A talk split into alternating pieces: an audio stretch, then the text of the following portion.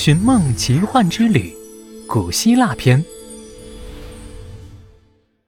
第十六集：阿斯提亚身世揭晓。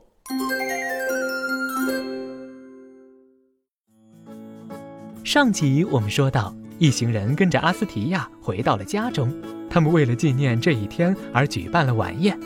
在小泼猴询问下，阿斯提亚的爷爷找出一块木板，缓缓地讲起了。祖先的故事。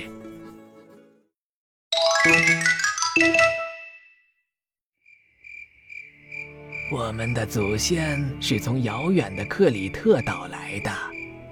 老人轻轻擦去了木板上的灰尘，眼眶微微有些湿润。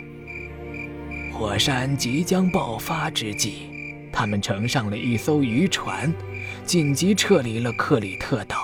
成为那场火山爆发事件少数的幸存者，这一切都要感谢家族里的小阿斯提亚。若不是他不顾危险跑回王宫报信，他们将和整座克里特岛一起被泥浆雨和火山灰吞没。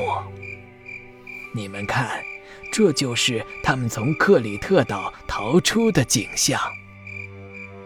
老人把木板侧过来给他们看，惊涛骇浪里，一位深棕色的卷发、深棕色的短袍的少年屹立在船头，紧紧地拉着帆，一双乌黑乌黑的眼睛噙着泪花，望着远处的克里特岛。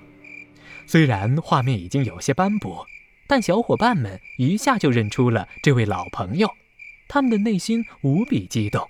原来，勇敢的小阿斯提亚。真的带着大家逃出来了。这时，知更鸟嗖的从河马憨憨口袋里窜出来，飞到阿斯提亚身边，欢快地转了两圈，停在了他的肩膀上，用毛茸茸的小脑袋使劲地蹭着阿斯提亚的脸颊。看来他还挺喜欢我。阿斯提亚也用脸颊蹭了蹭小知更鸟。穿越了一千多年，跟着小泼猴他们四处冒险的知更鸟。终于找到了自己的家，小伙伴们看着和知更鸟玩在一块的阿斯提亚，多想告诉他一千年前在克诺索斯王宫和小阿斯提亚的巧遇，还有他肩头这只小知更鸟的来历，但他们知道，这秘密将永远深藏于心底。这天晚上，苏格拉底和老爷爷在屋子里把酒言欢，彻夜长谈。小伙伴们和阿斯提亚躺在院子里的干草垛上，看了一夜的星空。他们一边吃着无花果和巴旦木，一边天南海北的聊着天。小泼猴趴在哼哼猪耳边悄悄地说：“我没说错吧？这是一个可以躺着吃饭的地方。”哼哼猪往嘴里丢了一个巴旦木，满足的点了点头。阿斯提亚看着他们，哈哈大笑。哈哈哈！哈惊动了正蜷缩在他臂弯里打着盹的知更鸟。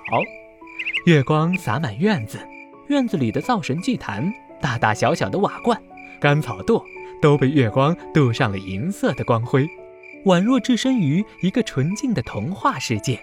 小泼猴看着这美妙的景象，眼里却闪过了一丝不易察觉的泪光。